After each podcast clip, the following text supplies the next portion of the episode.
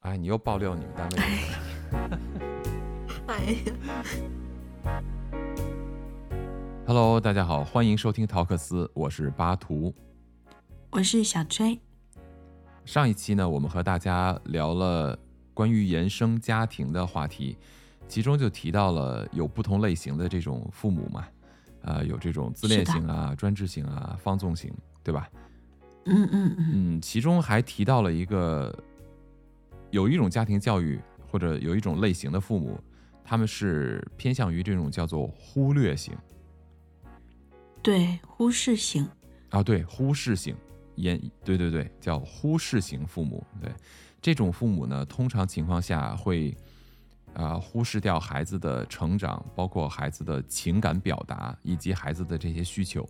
所以这样的孩子在长大以后会出现非常多的问题。嗯，我我们今天、呃想来着重的聊一下这个话题，因为我小追提出这个话题以后呢，我大概的读了一些相关的东西，我觉得你提的这个话题嗯真的特别好。嗯因为在这些类型的父母当中，就是比如说放纵型也好，自恋型也好，专制型也好，就这些类型不同的这种啊、教养孩子的方式呢，其实它是比较明显的，不管是嗯对于父母还是孩子来说，它这种现象是比较明显的，可以直接被发现的。那对于外人的观察呢，其实也是可以去发现的，是不是？可是，对，是的，嗯可是这种忽略型的父母对孩子的这种忽略的方式啊，它有一点像灯下黑。嗯比如说，一个孩子在他的家庭中，可能物质非常的丰富，也可能嗯他的生活在别人的眼里看起来家庭非常的和谐完美，对吧？嗯可是呢，嗯他在很多的这种细节的地方被忽视，比如说孩子的情感被忽视，就是嗯小孩子是去的表达一个他的情感的时候，那他的父母可能对他的情感表达和需求没有任何的回应，这个可能就会造嗯成小孩的一些、呃心理上的问题，所以这个咱们今天就可以来详细的来聊一下，都有哪些父母的这种教养行为或者家庭结构的这种啊、呃原因造成的这些孩子被忽视，那么他们长大以后会有什么样的问题？嗯，是的，而且这个现象其实，嗯，在国内还是比较普遍的，对对对，尤其是多多少少家庭里都会有一些忽视的现对象存在，对对嗯对对对，这个好像是因为跟我们的呃一些文化形式有有些关系嘛，就是父母有一种这种呃角色的存在，或者说这种社会结构啊、家长制啊，或者嗯这种等级制的存在，所以有的时候可能父母是把自己放到某一个角色里边，造成对孩子的呃忽略或者忽视。其实他未必自己能够发现自己在忽略孩子的情感。嗯，我觉得如果说父母能够把自己放在角色里面，嗯，还算，至少他们有意识到需要去承担这些责任。嗯但是呢，就是前段时间，嗯，我这边有一个听友来信啊，然哦后我看到了他的故事以后，我就觉得他的父母呢，其实责任都没有好好的承担。呃是发生了什么事儿呢？这嗯，我们今天就是我也争取到了他的同意，嗯正好今天我们聊这个忽视理论呢，我也想讲讲他的故事。好，嗯嗯，他是一个男孩子，嗯他的妈妈呢，在他十七岁的时候嗯生下了这个孩子。哦，他满月的时候呢，他的父母就分开了。他的妈妈呢去了大城市工作，父亲嗯呢、也在常年在外打工，会回嗯家。嗯会寄钱回家。从小呢嗯，他是奶奶带他的，嗯就是我们可以看到，其实当时他的妈妈生他的时候还非常的年轻，甚至都还没有成年，对对对，十六岁怀的他，十七岁生了他，嗯他的妈妈自己都还是个孩子呢。是，然后在他他说他有印象的时候，五到八岁的时候，他的妈妈回来看过他。当时呢，他的妈妈打扮得很漂亮，他甚至都还没有意识到他还有一个妈妈。啊，可不是嘛，五到八岁，啊、嗯，那他妈妈对当时才多大呀？才二十出头哎，嗯，是的，其实，嗯，他说他满月的时候父母就分开了。其实，在满月的时候，在他这个前依恋阶段，就是一到两个月的时候，这个时候他的妈妈就不在身边，他是完全没有这个妈妈的记忆的。哇，这个听起来就很难受啊，这个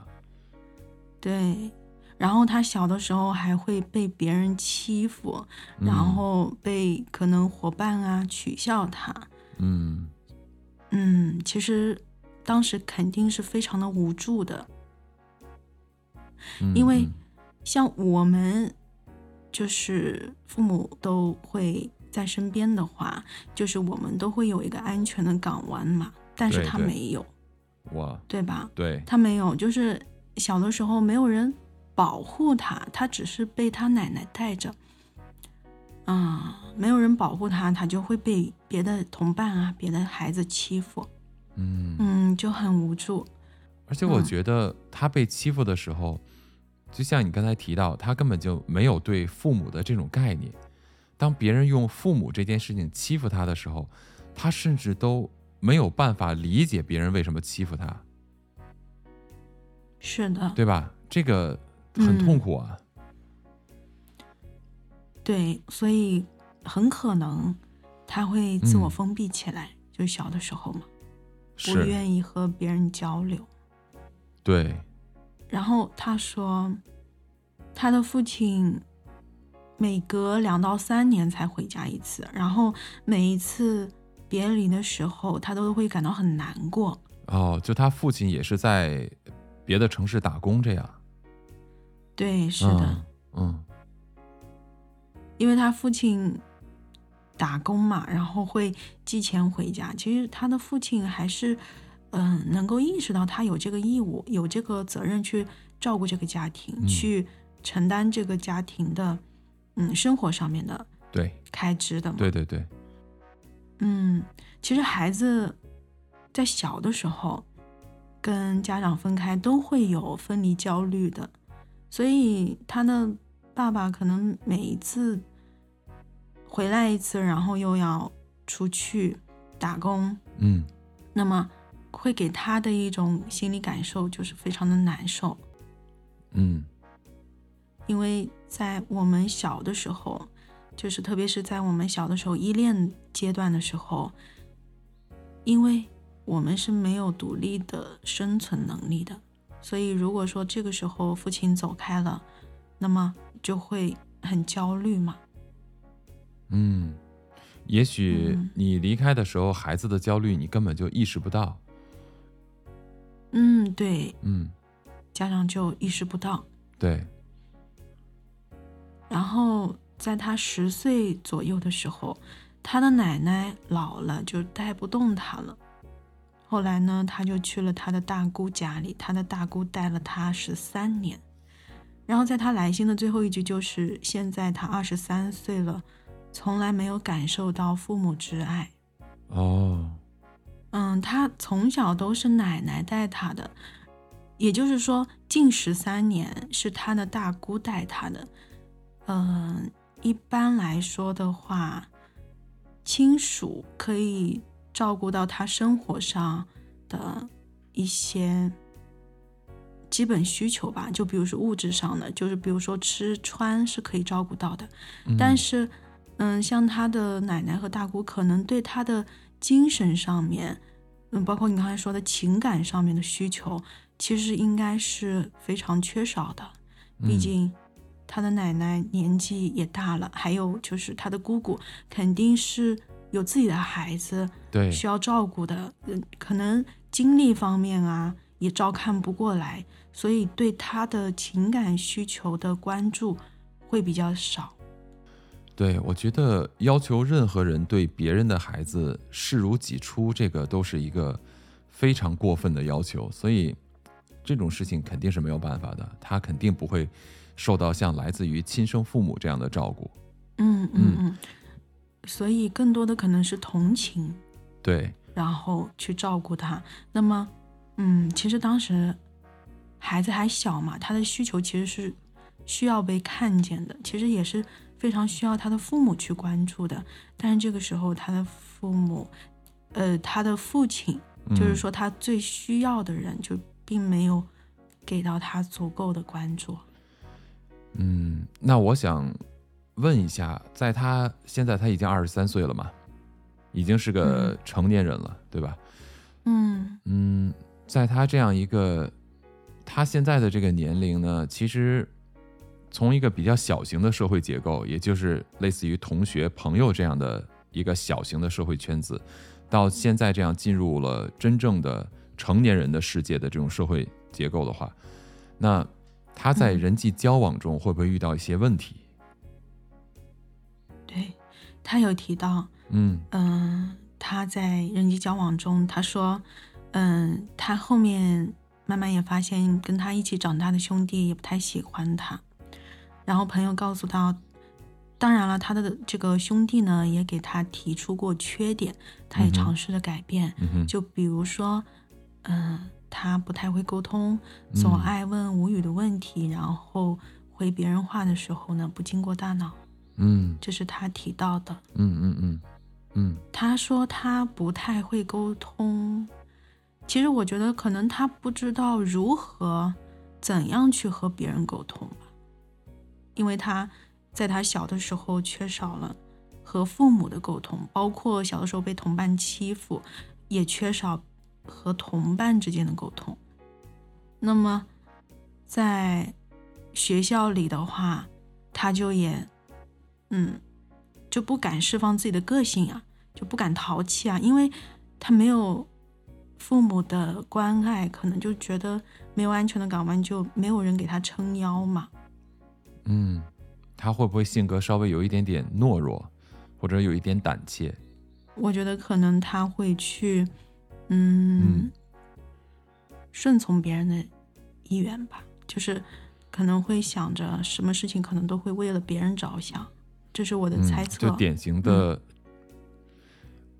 就典型的这种，像你刚才提到的，他的兄弟给他提出缺点，我说的缺点是打引号的缺点，嗯嗯嗯还有一些问题，对吧？嗯，然后呢，他呢，呃，直接的回应就是，他也尝试着去改变，那嗯但是我觉得这个中间，因为可能在描述的过程中，也许人家没有讲清楚，但是我猜想哈，嗯我猜想他可能都没有进行啊、自我分析，直接就听从别人的意见，认为你看他用的词语说跟他一起长大的兄弟，所以嗯显然呢，他对他的这个兄弟呢是有情感投入的，是也嗯就是说他比较在乎他的从小长大的这个朋友的，对吧？嗯那他对他在乎的人，可能给他提出的任何的意见或者建议，或者对对于他的一些说辞，他会认为是自己做的不够好，嗯，别人对自己的不满，是吧？嗯嗯这种被忽视长大的这种孩子，他有一个特点，就是他会有一些不切实际的自我批评。嗯嗯，然后他有的时候呢会对自己毫无同情，他可能对别人很同情，而对自己没有同情。嗯同时他也会有这种负罪感和这种羞耻感，就他会自自己去想我到底怎么回事儿，因而就产生对自己生气、自责。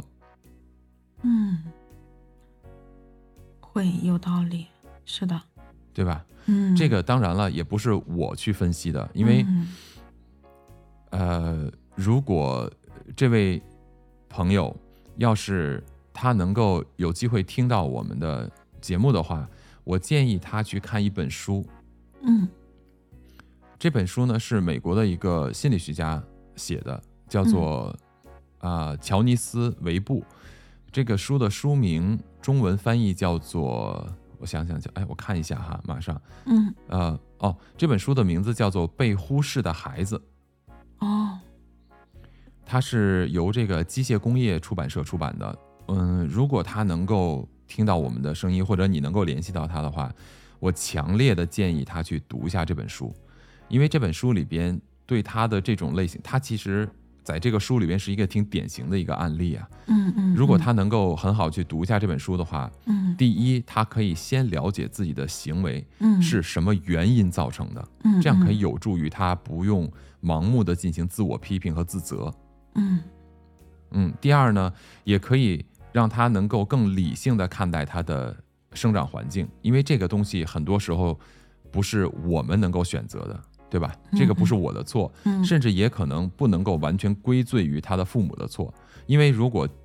归罪于他父母的错的话，那么又是谁把他的亲生父母教育成这个样子呢？还要再往上找原对因。对对，所以，对嗯，所以这个是一个类似于这种地狱式的无限循环。嗯，所以嗯这个我们去找这种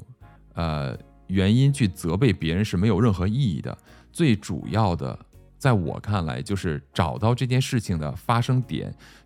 把这件事情的成因和自我分开。有的是客观原因造成的现在的结果，有的是我主观原因造成的现在结果。客观原因，尤其是历史性的客观原因的话，嗯那这个我我们是没有办法做任何事情的，嗯对不对？嗯那我就找出哪些是我主观存在的原因，我去改变我主观存在的原因，就可以让我的未来有变化嘛？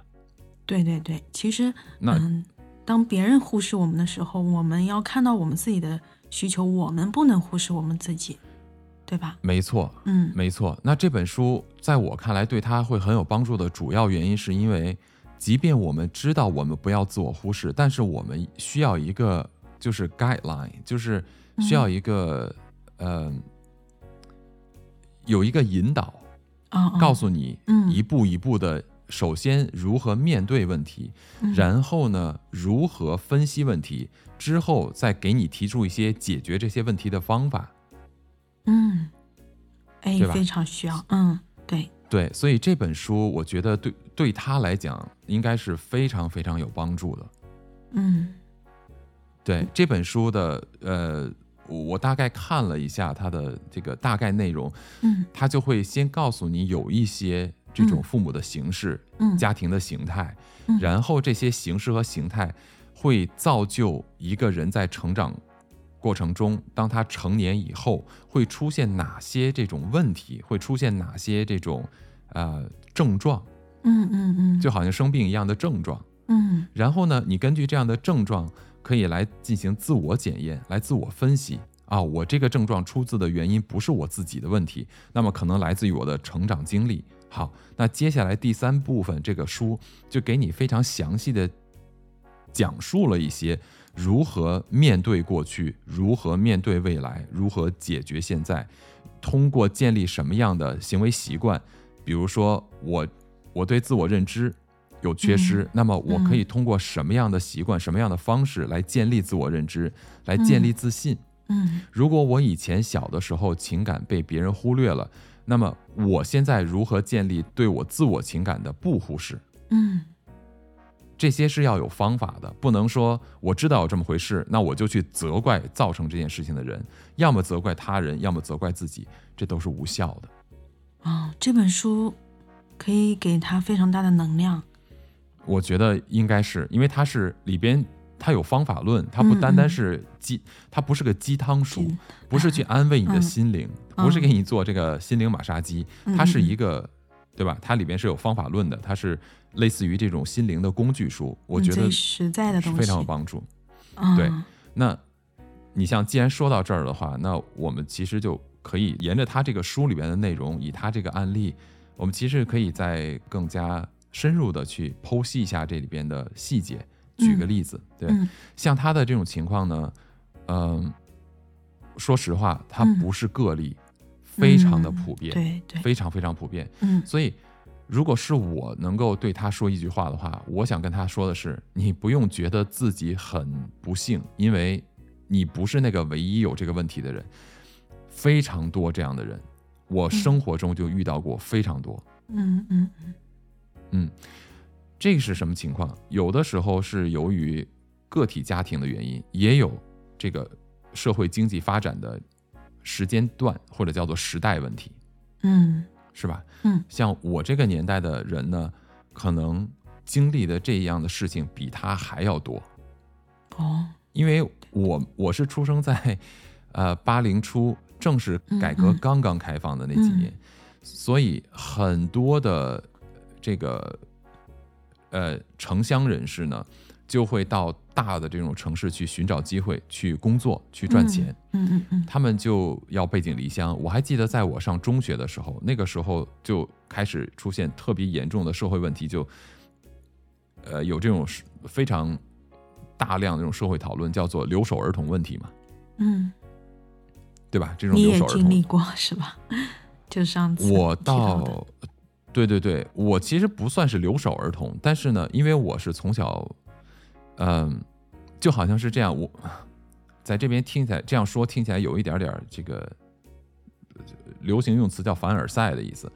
其实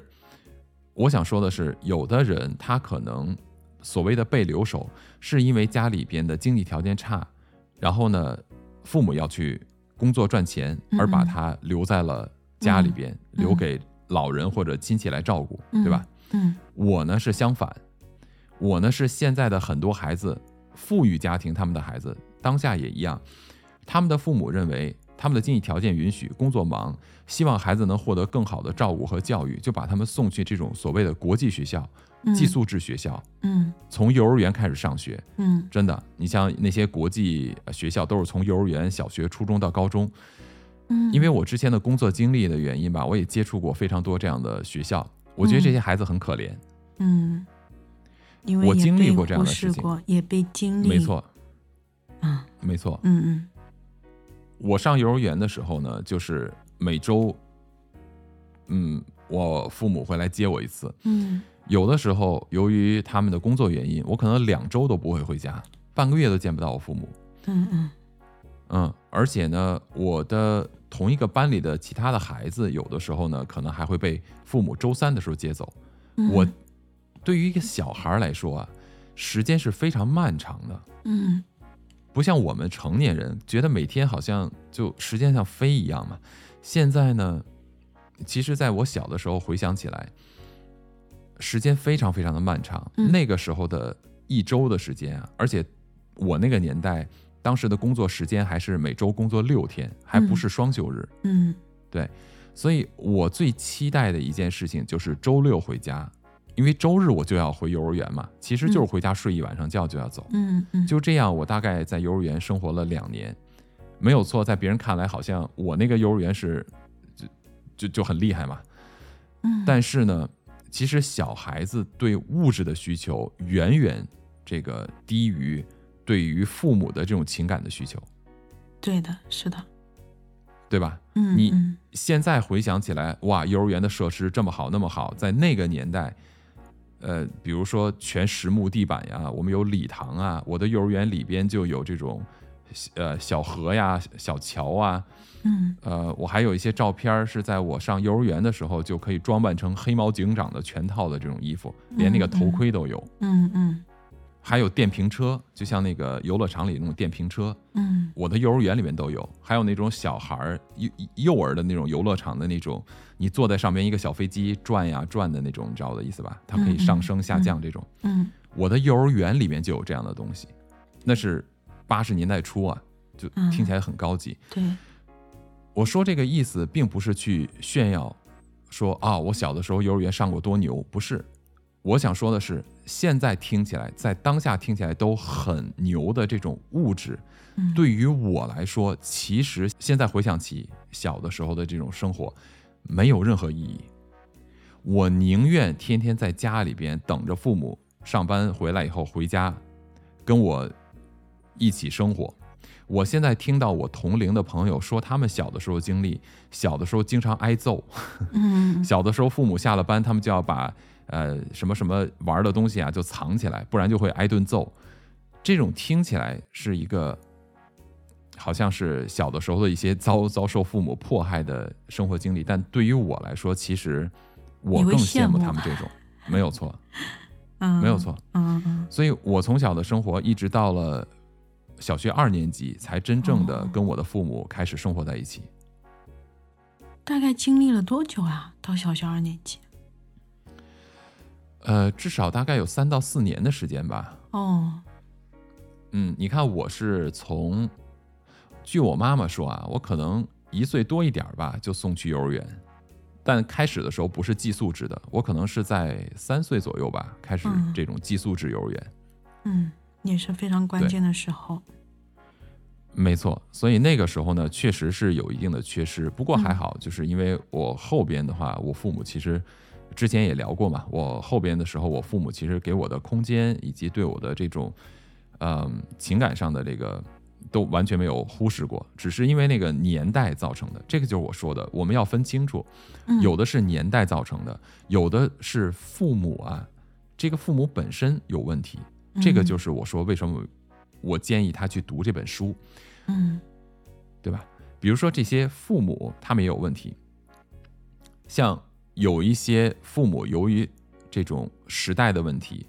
生活的问题、生存的问题，那他必须要出去务工工作的话，即便他对你产生了忽视，那这样的人群长大以后可能会面对问题。但是这样的人群呢，就是只需要知道自己不要去过度的责怪父母就好了，因为嗯他们其实也没有什么选择嘛。嗯嗯嗯那像这个书中提到了有一种家庭结构叫做成瘾型，成瘾型父母，成瘾型父母，对，成瘾型父母、嗯嗯或者成就完美导向型父母。嗯，什么意思啊？成瘾型父母是什么？就是嗯这种这种父母啊，他有自己的一些个人的瘾，比如说毒瘾、酒瘾，哦哦哦哦，还有不良赌赌博的赌瘾，嗯这样的父母就很多。对很多，嗯，我就举一个例子啊，我嗯的一个朋友，可能很多听众知道，呃，四川比较有名的几样东西，哼，比如说成都嘛，我们说成都比较有名的几样，大家觉得是一个休闲的城市，为什么？嗯喝茶、打麻将，对吧？生活很安逸的这种感觉，嗯少不入蜀嘛， 就这种说四川的生活很安逸。嗯那我一个成都的朋友呢，她经常提到的就是她是一个女生，她从小基本上没有受到过母亲的教育，嗯父亲呢就是在是一个工人阶层，父亲就是上班，也文化程度也不是特别高，所以对她也没有太多的指引。嗯母亲呢就是麻将桌子上边。嗯他提过很多次，就聊天的时候，他经常诟病的一件事情是什么？就是他说他记得他小的时候，老师要家访嗯都要去麻将桌子上去找他妈妈。哦，明显的被忽视了，没错，嗯这种父母呢，呃，其实他们是由于这个认知层层级相对比较低嘛，嗯对吧？嗯，所以以他其实根本意识不到自己有问题。那嗯他喜欢去打麻将，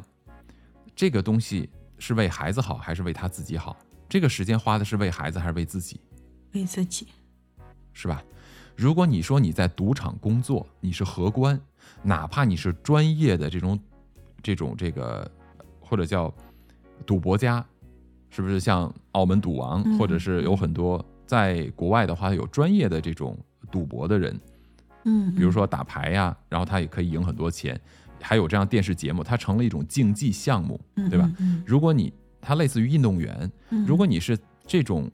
运动或者这种活动中的专业人士的话，那是另外一回事儿。就好像我喜欢打游戏和打游戏是我的职业，我是竞技电子竞技这种呃参与者，对吧？竞赛者，这是不一样的，一个是职业，一个是爱好。那像他们这种呢，纯粹就是爱好。嗯这种成瘾型的父母啊，对孩子的忽视是非常非常讨厌的。这个家长他还没有意识到自己有这个责任去照顾到孩子的情绪，照顾到孩子的对需求。，对嗯对，所以如果像有的家庭是这样长大的话，如果他在未来生活中出现了一些问题，那当他知道了这件事情是由于我从小的父母对我进行忽视造成的，嗯，好，嗯那我就觉得说，你能能不能够去责备你的父母？我觉得没有什么不能够的。如果我做出对我孩子不好的事情，我的孩子来责备我，我觉得没有什么我不应该去接受的，因为本来我就首先犯错，对吧？嗯，但你该不该记仇，那我觉得因人而异，我觉得没有这个必要了，说实话，嗯对吧？毕竟血亲还是要大于理智的嘛，嗯嗯嗯，我觉得这是基本人性的部分，对吧？是的，是的，给了你嗯生命，呃，这个怎么说呢？给了我生命也不是我选的呀，你对跟我对商对量了吗？你给我生命， 所以我觉得父父母和孩子之间的关系，你提到这儿了，我正好也想说一句这个事儿。嗯嗯嗯，我觉得父母和孩子的关系应该是这样的：嗯，为什么说一个孩子从出生到十八岁，他都是在父母的责任义务范围内？嗯为什么？因为这个孩子的出世不是他选择来的，嗯是的你把他带来的。嗯没有办法控制的，所以，嗯没错，所以在这段期间内，无论你给他洗衣服、做饭、收拾屋子、教育他，把你的有限的时间，本来你可以去和朋友吃喝玩乐的，但你既然决定做了父母，那么你就要牺牲掉这个时间。你原来有一百块钱，你全都可以花给你自己，现在你可能要把六十花给你的孩子，剩下的三十存起来为他的未来，你只能花十块钱。这是你自己造成的，所以这是你的责任。千万不要在这个上面去告诉孩子说：“你看，为了养你，我多辛苦。”那是嗯你的选择，不是孩子的选择。对，就不要用孩子的代价去换，嗯、我们父母的许那个幸福，或者虚荣心嘛，其实就是就是对对让对自我有一种满足，对吧？嗯但是十八岁以后，父母在为你做的任何的事情，都是出于爱，而没有任何的责任。没有任何的责任，没有 啊，因为你成年了，嗯，成年了，对吧？？但是十八岁这个就是以后，很多嗯人孩子都还没有工作呢，还没有独对立生存的能力呢，自己没有赚钱养活自己呢，还是需要父母的。这个时候这个是社会问题，这个不应该是父母的问题，啊、社会有，对吧？嗯嗯，对，因为这个话题有点大，咱们不能聊。但是呢，嗯你就这么想吧。你说十八岁还没有赚钱，还没有能力养活自己，嗯那只局限于你生活的环境。哦，比如美国十五岁就可以自己去打工，日本十六岁就可以开始打工，哦，对吧？嗯你可以吗？你不可以。嗯比如说我现在家里边的 我，我大女儿的，嗯，你不可以啊，没有用人单位能够用你啊。哎，我十们八单岁以下怎么用位你？我们单位我在翻就是以前的这个三零两例的时候，有些可能十六岁就出来打工了，呃，就来我们单位了。呃，中国的中国的合法工作时间不是十八岁以上吗？啊，那是之前就是已经比较早的了，嗯，现在有更改吗？没更改，是非法的， 那就对了嘛。用童工。 哎对呀、所以就是现在呢，哎，你又爆料你们单位的事儿。哎呀， 哦，宝宝， 那我要把这段放最前面去。不要， 完了，以后怎么离开的都不知道。嗯，我们说回正题，就是嗯在呃像美国啊、日本这些呢，它是合法的。你到了十五六岁就可以开始打工，但是它有限制，你不可以每周工作超过多少个小时，超过以后算违法，嗯，嗯是这样的哦。嗯，嗯他这个工作的目的不是为了让你去生存养家糊口，而是让你去进行锻炼。嗯嗯嗯，这个年龄段的人呢，对钱是有需求量更大的。你像嗯我，明显的感受到我的孩子，十五岁开始就是对钱的需求就变大了。嗯，他要有社交啊，嗯他要自己打扮呀、他要嗯买想要的东西啊，对吧？对如果你只是通过父母来支持的话呢，这个其实对他是没有多多大的帮助的，因为他就变成了五十五十的概率了。嗯给，那他就是富足；不给，那他就是难受。别人有，我们有，他就会心里不舒服，对吧？嗯那其实给他一个机会，你可以通过自己去赚取、获得你想要的东西，这个就没毛病嘛。嗯，而且也可以建立自信心，也可以建立自己的这种自我价值。嗯所以呢，我觉得这个时间段打工特别重要。那我我的我家老大还差一年，等他十六岁的时候，我马上踢出去，让他去，比如说啊七幺幺便利店呀、全家这种便利店，或者是一些呃饮料店，让他去打工。对嗯，先去适应这个社会。啊，一定要去学习怎么为别人工作来换取自己的生活嘛。嗯嗯这个是一种形式。另外呢，就是十八岁以后，我在照顾你，那真的就出于父母对子女的这种爱护。嗯如果十八岁以后的成年人再认为自己应该如何，父母应该如何对我的话，嗯这个就是，要么就是教育问题，要么就是他自己这个脑子还没长明白，嗯，对吧嗯？就是他分不清楚责任和爱之间的关系。嗯有一部非常有名的电影，呃，因为我说有名的电影，但是我记不住名字嘛，嗯我这个人就是书名，这任何名字都记不住，嗯但是我知道谁演的是呃，Denzel Washington，中文叫等呃等等泽尔华盛顿，丹丹丹泽尔华盛顿哦是一个黑人演员，嗯呃，他演演非常非常多的电影，嗯大家反正听众应该能够知道我说的是谁。那他其中一部电影的一个特别有名的片段就是，他是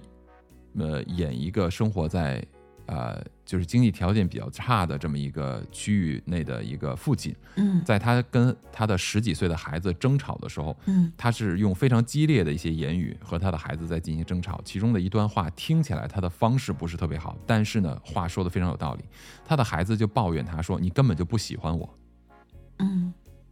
而作为父亲的角色是这样告诉他的：嗯说，因为他们是在争执嘛，所以他肯定会有一些情感上的忽略。他的父亲就是这个呃等泽尔华盛顿的这个角色呢，就跟他说：“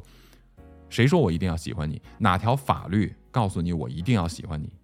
啊对吧？”嗯这个听起来是一种情感上的攻击，嗯但是他说的后半段的话是非常重要的，因为他表演的是一个父亲的情角色嘛，嗯就父亲和母亲是不一样的，嗯对吧？他的这个角色就是说，哪条法律规定我一定要喜欢你？嗯我现在照顾你，我现在养你，是因为我对你有责任，我把你带到这个世界上来，所以我必须要付出对你的责任，嗯对吧？他说：“嗯第二，没有任何人应该喜欢你，这个世界上没有任何人应该喜欢你，只有你自己的努力去获得别人的尊重，没有人应该喜欢你。哎，这个教育方式还是非常有有道理的，让孩子自己去看见自己。”他的言语是很过激的，对对对，言语是过激的，但是有道理。因为他表演的这个形式是一个，就是他的生活环境不是经济很富足。嗯，那美国是这样的，美国呢，你像尤其像以前嘛，你没有钱你是读不了大学的，美国的高等教育比较贵。哦，对吧？所以呢，他可能没有足够的高等教育，就是他的表达方式其实跟受教育程度是有关系的。嗯同样一句话，受教育程度越高的人，表达的呃就方式就越多嘛，可能嗯也就越合理。嗯但是呢，他的核心点是非常正确的，也就是他的价值观是非常正确的，嗯是不是？嗯，对，是的。所以我觉得父母有的人就会很喜欢推卸责任，父母最怕的就是推卸责任。你会看到我们中国大陆这边有非常多的父母。我说中国大陆是因为我们出生长大在中国大陆，并不代表别的地方没有啊。嗯所以呢，你就会看到很多的父母经常嘴上说一句话：“哎呀，我们都没文化，我们也不懂怎么教育孩子。”没文化可以学呀，嗯，是对的吧？嗯、没文化和不认识字是两回事。嗯你现在不认识字也不要紧，你可以听语音书啊。嗯，你不要告诉我，现代的这种科技的环境下，你没有任何的办法去获得你想要的信息，这完全都是借口嘛，都是推卸责任。哎呀，这个可能就是他主观意愿上呢对孩子的不重视，就是对想要推卸他自责己任。懒嘛，嗯他自己很懒嘛，对不对？所以呢，嗯其实就是我我为什么想说这个事儿，这个就是，呃，我在了解了这本书以后呢，嗯刚才我跟这个你举例的这个男孩子嗯说的这个问题就是这样。你首先，我们要先分清楚这件事情的成因，到底是由别人造成的，还是由你自己主观的原因造成的，嗯是吧？对，客观原因造成的，我们要学会和客观和解嘛。嗯，我们再纠结它没有用，已经造成了，尤其是历史性的问题，嗯，你还能怎样？嗯，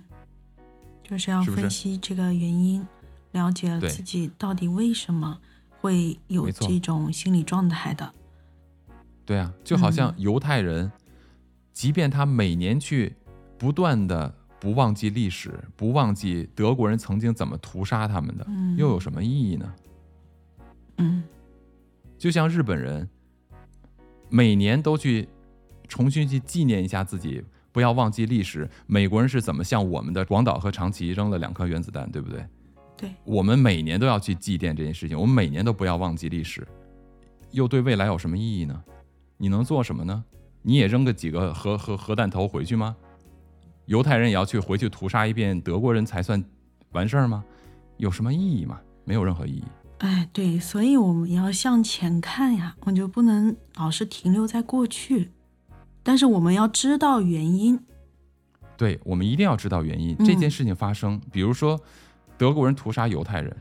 嗯，比如说美国向日本投放原子弹，它的成因是不同的。我们更重要的应该研究成因，对吧？嗯你比如说，呃，德国人屠杀犹太人，这个完全是出于客观的，犹太人就是受害者嘛，嗯对不对？嗯那美国向广岛扔原子弹，向长崎扔原子弹，那你是日本自己作的呀，嗯所以这两个问题只要找清楚了，我们就知道哦，有我们需要改正的地方。嗯，另外一个呢，就是哦，我们要学会释怀这件事情，嗯，对，要勇敢的去面对这些经历。对不对？对，所以有些时候，不断的铭记历史，但不去提出向未来解决的方法，那基本都胡扯。用历史性的仇恨去看待未来，那是愚蠢的。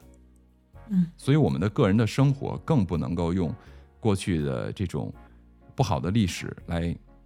指向未来，这样你的人生会很痛苦啊！你永远会活在痛苦中。你天天记得我们家人被人杀过一遍，有什么意义呢？这件事情，啊，所以对吧？嗯，其实这个男孩子，我觉得我很欣慰的一点就是，他尝试在改变。对他需要一些方法。我对觉得我们每个人想改变都需要方法。对，嗯，呃，其他的一些有宗教信仰的国家，他们可能会有一些在呃精神层面的引导和指导，或者释怀的方法。嗯就举个例子吧，比如说像呃基督教，他们呢、提到的一些说法，就在开始的时候听起来就特别奇怪。比如说圣经里面写说，神对世人说：“你要爱你的敌人。”嗯，这是不是听起来是个悖论，悖论？但是需要的，对不对？嗯，只有和敌人合作才是勇敢的，才可以真的收获到很多东西。爱你的敌人啊，其实意思是说你要爱的是人，他我们要知道敌的这个概念是什么，嗯，敌是个立场概念，竞争是吧？嗯不是竞争，它是个立场，立场。对，是你个人的一个选择，嗯，对吧？对对那嗯对，为什么要爱敌人这件事情？因为我爱的是个人，你要知道敌人重心是什么？是人这个词，敌人这两个词，人才是这个关键点，而敌是一个限制修饰这个人的特点，嗯这是一个基本的语法的常识嘛，嗯对吧？你比如说敌人、嗯，友人、亲人。这个人的限定是由前一个字来限定的，但嗯是无论他是什么人，他是个人，这个才是这个词的最大的核心。嗯所以这个说法“爱敌人”的意思是说，你要拿他当个人一样来对待，这是第一点。如果没有爱敌人的观点的话，那么如果我把你定性为敌人的话，那是不是我可以对你做一切非人的行为？嗯如果我把所有的关注点关注在敌上，而没有把任何关注点关注在人上边的话，那我是不是会对对方做出非人的行为？是的，这个敌和友就是看我们主观的一眼去给它定性。没错，对，所以这个叫做立场问题。嗯嗯，对吧嗯？但是从更高的层面的思维方式，重要的就是排开立场，而去关注真正的核心，就是对方是个人，嗯这个才是更高级的思维方式。嗯，这样是子不就是不会有仇恨啊这种。至少你可以化解仇恨嘛，对对，是吧？你看冤冤相报何时了，是的，是吧？嗯所以这些事情其实都是我们可以通过啊、呃看任何的东西把它联系起来的。这个也许跟今天的主题没有绝对的关系，嗯但是它有关联的是它的底层思维的这种逻辑方式、嗯是有绝对的关联关系的。嗯那我对我的成长环境，我对我的成长经历，如果我把它认为以敌为中心，嗯，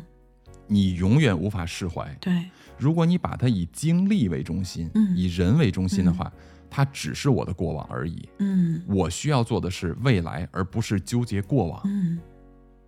对对吧？对，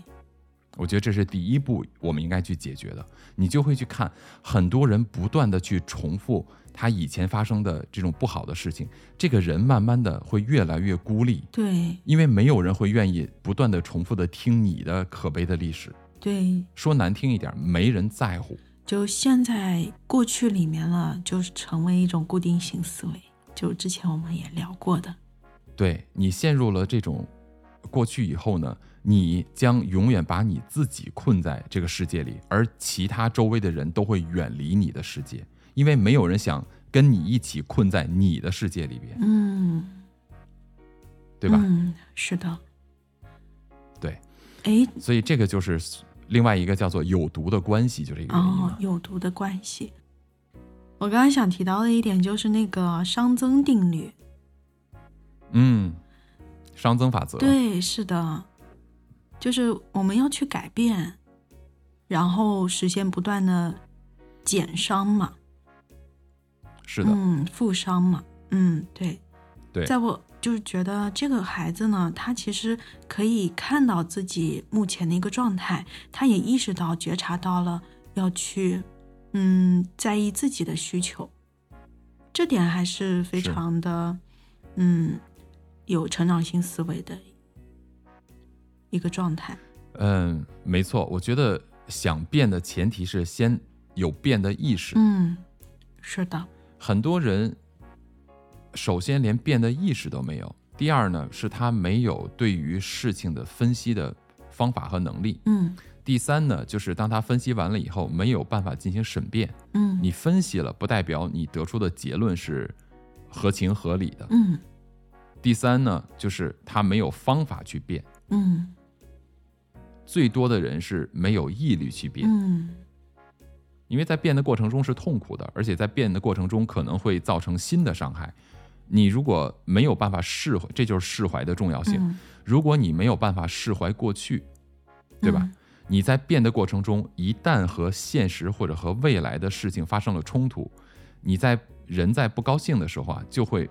自然而然的去归罪于别的人或者事。嗯，这是我们的人性，嗯这是每个人都会都会这样的。所以呢，当你不冷静的时候，就会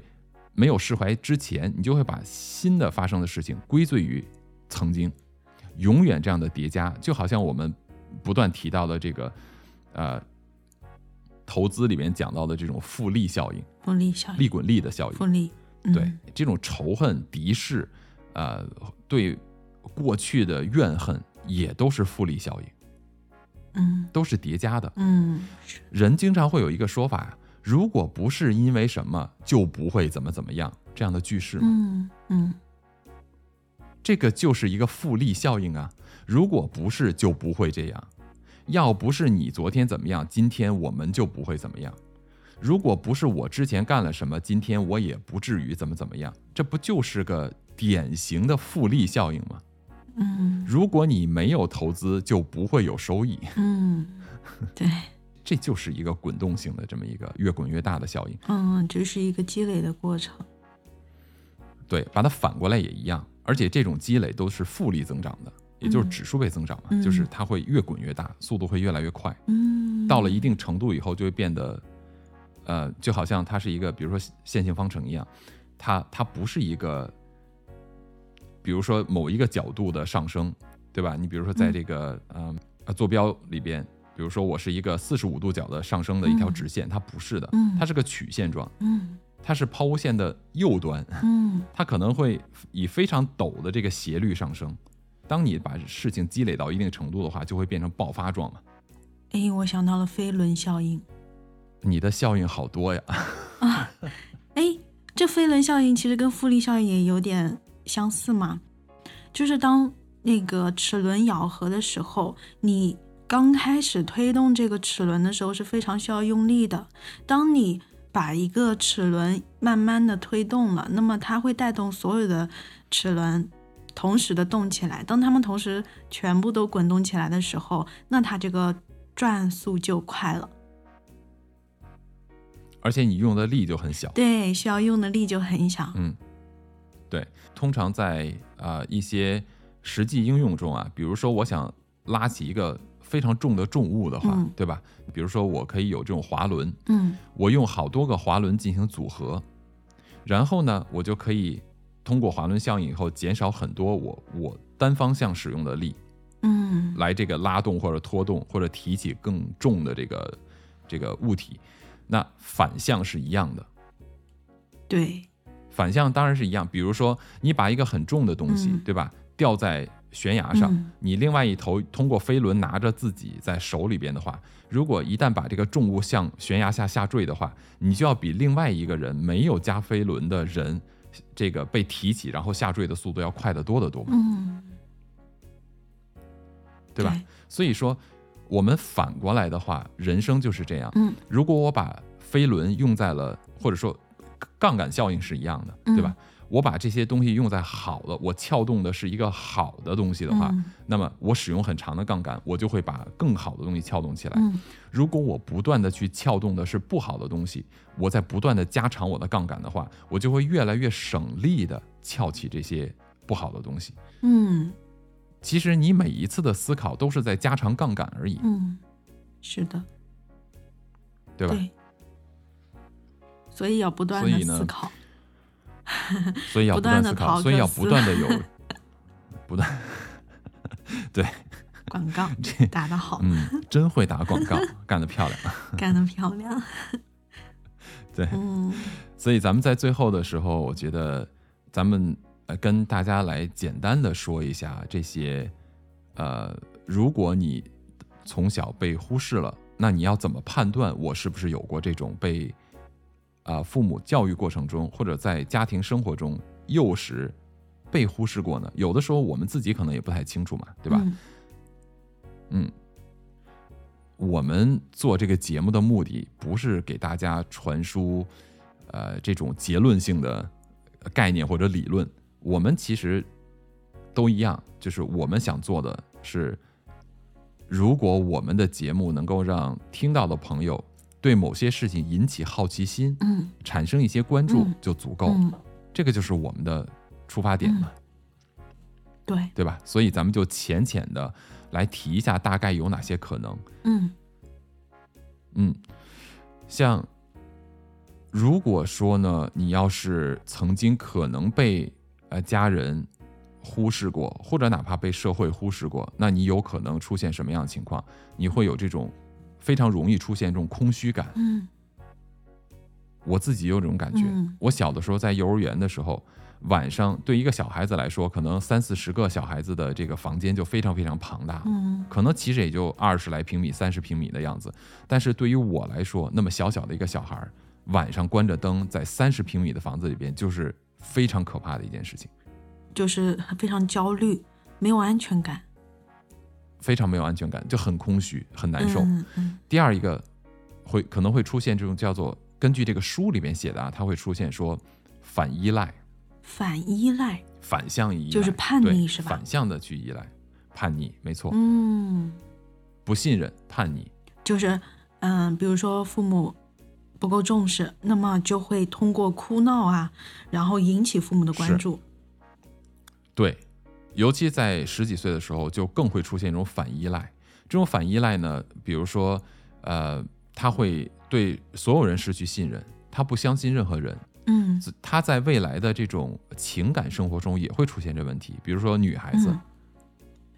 她不相信任何的男人，没有安全感。这个有可能就是你在啊、小的时候，你的父母没有给过你足够的关注，然后呢，呃，当你的情绪无法得到满足的时候，你就要寻求自我的这种去解决我的这种情感需求。嗯那你想想看，你连你都不认为你的父母能给你支持，这地球上还有什么男人能给你支持呢？嗯对吧？嗯同样发生在男人身上也一样，但是为什么男人的表现形式比较少？其实他是表现不出来，或者说他是刻意的不表现出来，因为他认为依赖别人是一种脆弱。实际上，男性非常需要安全感。其实我觉得男性他不表现，或者说他很逃避啊、回避，其实因为男性他这个情绪的调节能力没有女性强，这可对能是对跟我们的祖先有一定的关系，就是生存方式。他不能示弱嘛？因为他们要就是打猎啊，就是，呃，对对他们会长期的处在一个这种情绪非常紧张的一种压力的一种状态下面，所以很难再去平复，所以他们会刻意的去回避、去逃避。所以说，当男生和女生发，呃，发现就是发生争吵的时候，很多男人他会嗯不说话，他会回避；嗯，然后女生的话，她就会不理解，对，对，然后就一直讲讲讲。我也会有这个问题。哦，对嗯我也会有这问题，就是我回避我不说话有几个原因。第一个原因就是，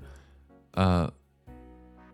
别人看来我是一个很能说会道的人，或很擅长说话的人，嗯但实际上我遇到真正的情感问题的时候，我就不知道怎么去表达跟情感相关的东西，嗯我是说不出来的嗯。这是第一，第二一个，我选择不说话的原因是因为我怕由于我的不理智嗯造成我的语言上面有攻击性，所以在伤害到别人，所以我选择不说话。一是出于不知道怎么表达，更多的是出于不想伤害到对方。嗯所以呢，这种东西呢，我们又不可能跟对方说，在对方在喋喋不休的不断的进行语言的这种攻击的情况下，就很容易造成我们暴走。嗯就是我是为了你才不说话的，你却还在不断的埋怨我，还在叠加更多的想象，比如说你为什么不说话？你就不在乎我，你不爱我，不关心我，你看你都不想跟我说话，就这种语言不断的攻击的情况下，就会造成我们发飙。所以我觉得，如果有女生听见的话，如果有同样类似的情况的话，要多为对方考虑一下，想一下，对怎么去理解他的这种情绪反应，而不是男生不爱你。对，没错，为什么我们要去学习？首先，第一件事情，先去分辨问题，嗯然后再去分析问题，嗯这就是原因，嗯对吧？嗯就像男女之间发生冲突，嗯，我们要先分辨男人的特征是什么，女人的特征是什么。嗯当遇到同一个问题的时候，男人会有什么样的这种行为方式，而女人会有什么样的行为方式？嗯我们知道的越多，当遇到问题的时候，我们更可以在最短的时间内知道对方到底是在干什么。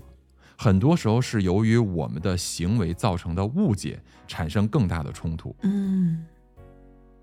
对吧？就是我们对他人行为的误解或者言语的误解，嗯，产生更严重的冲突这个或者更激烈的冲突。对这个很容易就是外归因，就是归因到外部。是的，是的对，，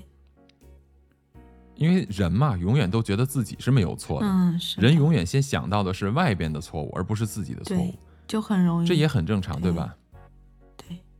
对啊，就好像你你想到的那个，呃，咱们要讲到的关于那个一个未解悬案的这个故事，嗯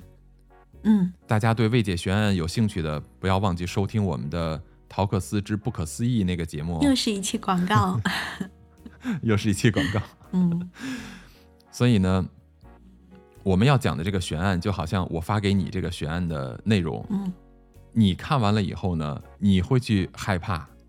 啊，你看，你害怕的原因是什么？因为你哎害怕的原因，就是因为这是一个外部的原因对你造成的伤害。嗯，是的，我会想象是吧会不会发生在我身上？对啊，这个杀人犯突然冲进你家，然后把你全家杀了，哎呦妈！或者说你想，这 是一个外部的原因嘛，嗯，对吧？对，那我就说我看完不会害怕，是因为男性会从这种情况哈，我们会从内因去看问题，就我会看这个事情如果发生在我身上，我应该做什么嗯，去解决这个事儿，嗯，对吧？所以男人和女人在出现问题的时候，在不同的问题的时候，你就会去寻找不同的解决答案。嗯，但对于孩子的教育的时候，女性呢就有更多的这种同理心或者这种啊共情能力。嗯？当孩子哭闹的时候，女性就会天然的，哎呀，不要哭，先去安慰孩子的情绪，而男人就是这点小事有什么好哭的？嗯嗯，对。所以在小的时候，我觉得父爱和母爱都同样是非常重要的，需要相互融合一下。嗯，没错。嗯那这一点呢，我也要提醒一下，不是所有的母亲都懂得母爱，或者提供的都是母爱，哦就是女性的这种角色，嗯也不是所有的父亲都提供的是男性的角色，嗯嗯有的时候是混的。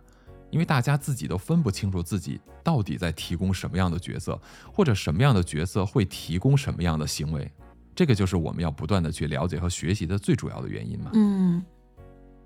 是的，提高认知的目的就是能够把世界看得更清楚。嗯，然后就有更多对吧的选择。哎，没错。嗯所以这些呢，就是我们能够给提供给大家的一些比较重点的一些啊、想法。那在最后的时候呢，我就快速的还想再提几个可以自我来检验我是不是有过被忽略的这种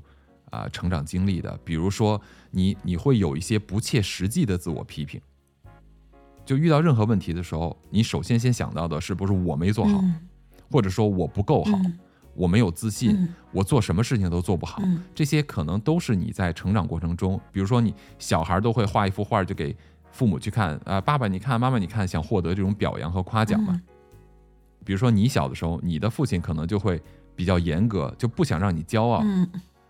对吧？但实际上呢，他可能没有意识到，他忽略了情感方面的这种对你的关注，就变成了一种忽视型的这种教育方式。对，对小孩来说是被忽视了，嗯而对他来说其实是换了一种方式告诉你我对你有我对你的这种教育是什么样的。可是小孩无法理解嘛，嗯对，嗯所以这种呢出现自我批评、不自信啊，认为自己没有任何一方面是很强的，其实都有可能是在小的时候经历过被忽视。我也对是吧。对，我觉得至少在某一些点上是吧？如果你要是有很多的点都符合的话，那么也就是说，你小的时候可能非常缺失父母的这种照顾和关爱。嗯，我小的时候就经历过，嗯，就是被我是吧爸忽视的时候，其实对我影响还是非常深刻的。就是，其实我的感情，就是情绪感知会比较的敏锐。嗯然后呢，嗯嗯嗯嗯，就比如说我小的时候，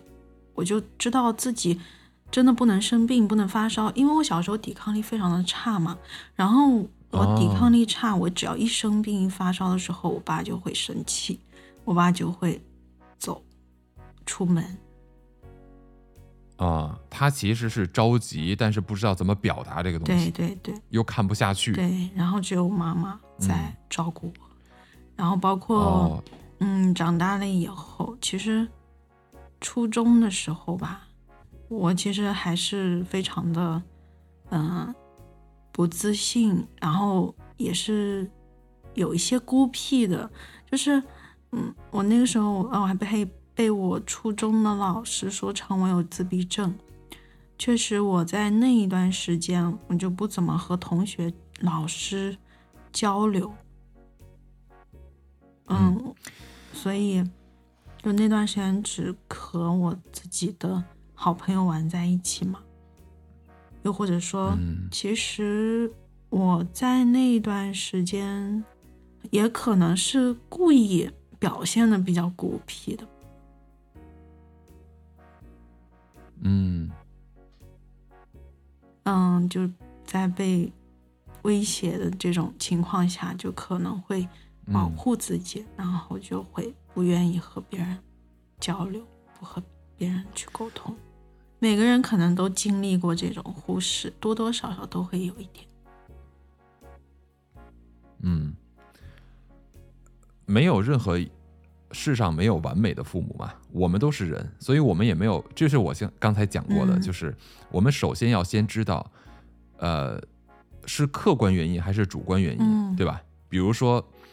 父母他根本就，比如说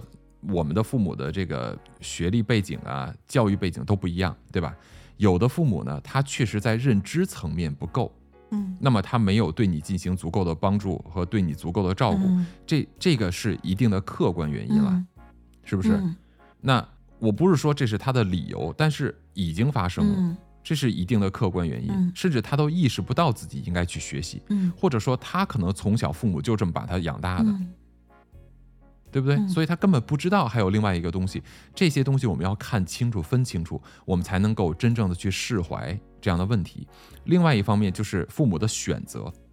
对吧？嗯他明明可以把时间花在陪孩子身上，而把时间花在麻将桌身上，嗯这种事情那就是父母的错，你不要责怪自己，不是你做的不好，而是你父母不懂事儿。嗯不是所有的人都要拿到父母执照才能去生孩子的，对不对？嗯，是的，他不是经过考试上岗才能当父母的嘛，嗯，所以这个很正常嗯。对，所以呢，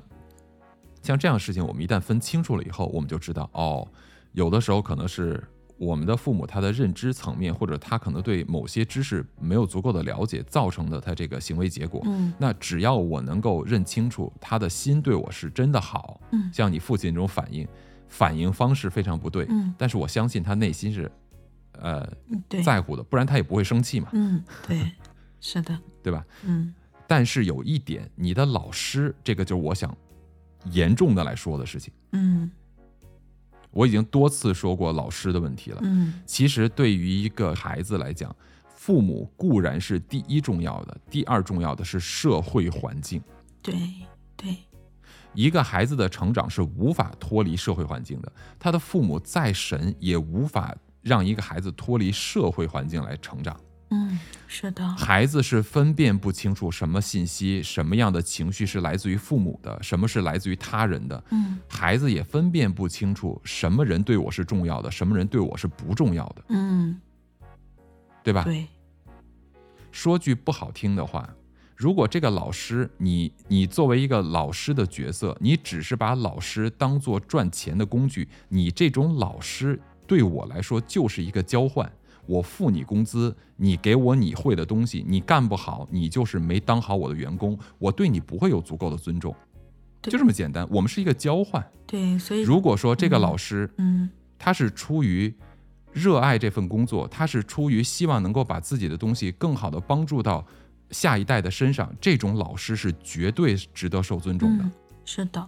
但是小孩分辨不出这些事情啊，嗯，小孩子会把老师灌输给他们的所有的思想，都会觉得哦，这个是老师说的，老师说的都是对的。对，没有错。还有在社会上的家长，就好像你的亲戚，你说，哎呀，你，我记得咱们聊内向外向荣格的那嗯个话题的时候，你就提到，你说你小的时候，你的亲戚就会跟你讲，一些长辈就说，你不要老那么内向嘛，跟我们聊聊天什么的，对，是的，对吧？嗯这个在我来看就是亲戚，你算神马？管住你自己的嘴，不要乱说话，嗯就这么简单，嗯对吧？嗯，对，所以我们要学习的很多的原因，就是因为我们看到别的人对我的孩子造成的伤害的时候，我们要有能力分辨嗯这个无知的人嗯对我的孩子造成了伤害，嗯我要有应对的方法。嗯比如，我们要看到周围的人对我的孩子说出这样的话的话，我可能会在私下的时候跟我的孩子去讲啊，不用把他的话太在意，他可能不了解什么什么什么情况。当然，我不会去把他敌视化，嗯我只是说啊，不要去过过多的在意别人对你的评价，嗯，我会去这样去讲，嗯对吧嗯？我们要把这个事情分清楚嗯，让他知道这不是他的错。有的时候是别人的错，我们要学着去认清是自己的错，我们要改；是别人的错，我们就要包容或者忽视，嗯，对吧？是的，但对于自己来讲，我觉得做一个当下社会读过书的成年人，管住自己的嘴，多学学自己的脑子，这也是你的社会责任。对，在对别人家的孩子、对整个社会人类的下一代说话的时候，你如何的方式对待别人，用什么样的行为方式展现给下一代，这是作为一个人的基本的社会责任。如果你没有这样的社会责任，那么你就失缺失了一部分社会人的属性。嗯，你又怎么能够被当做人一样来公平、公正和尊重的对待？对，所以我有的时候说话要过脑子。是啊，对，这个就是咱们之前我提过，我说很多人他是个人形，但他没有人性，他没有人的内在，他只有人的躯壳而已。嗯嗯，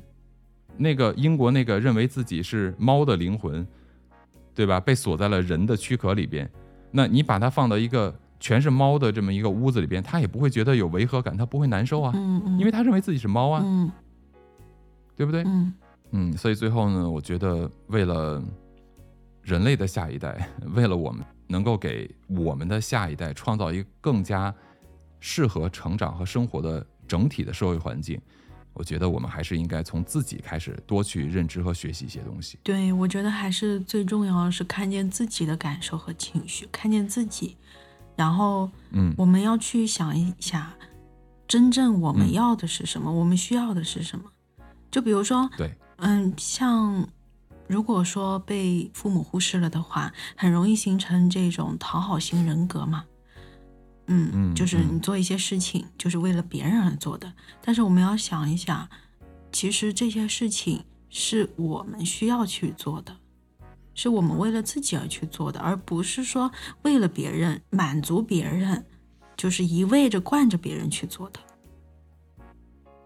这样子会说太自己对会了特别的辛苦，就是有的时候，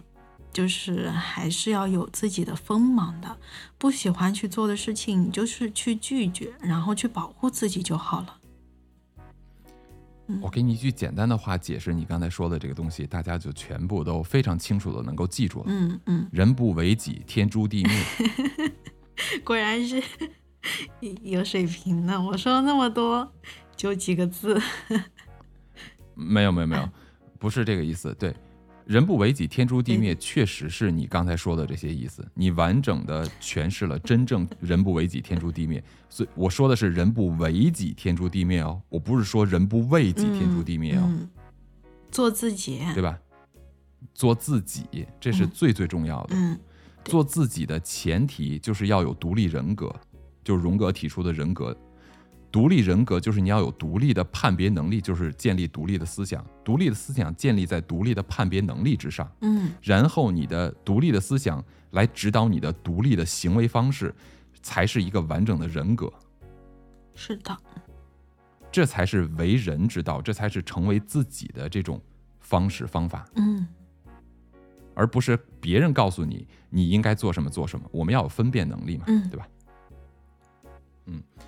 所以当你要是有，比如说对自己没有同情感呀，有非常强烈的负罪感和耻辱感呀，却不知道为什么，对吧？经常对为对自己生气，或者有这种自责，甚至呢感到自己有这种特别致命的一些缺陷的时候，你一定要注意了，这个未必真的就是你的错误。嗯所以我们要更多的去啊分析，来理解这些事情的成因是什么。嗯 OK，嗯那最后再重新给大家来说一下这本书的名字，叫做《被忽视的孩子》，是机械工业出版社出版的，作者呢是美国的一个心理学家，叫做乔尼斯·韦布博士。嗯那在今天的节目最后呢，我们就衷心的希望适婚适龄的成年人们、年轻的男女们，多多的进行自我成长，嗯，多多的可以帮助自己来疗愈过去，建立更加健康的未来，这样才能够给下一代创造一个比我们更好的一个成长环境和这种教养环境，好不好？嗯，好， OK，那咱们今天就先跟各位聊到这里。呃，欢迎收听陶克斯，咱们下期再见，下期再见，拜拜。拜拜。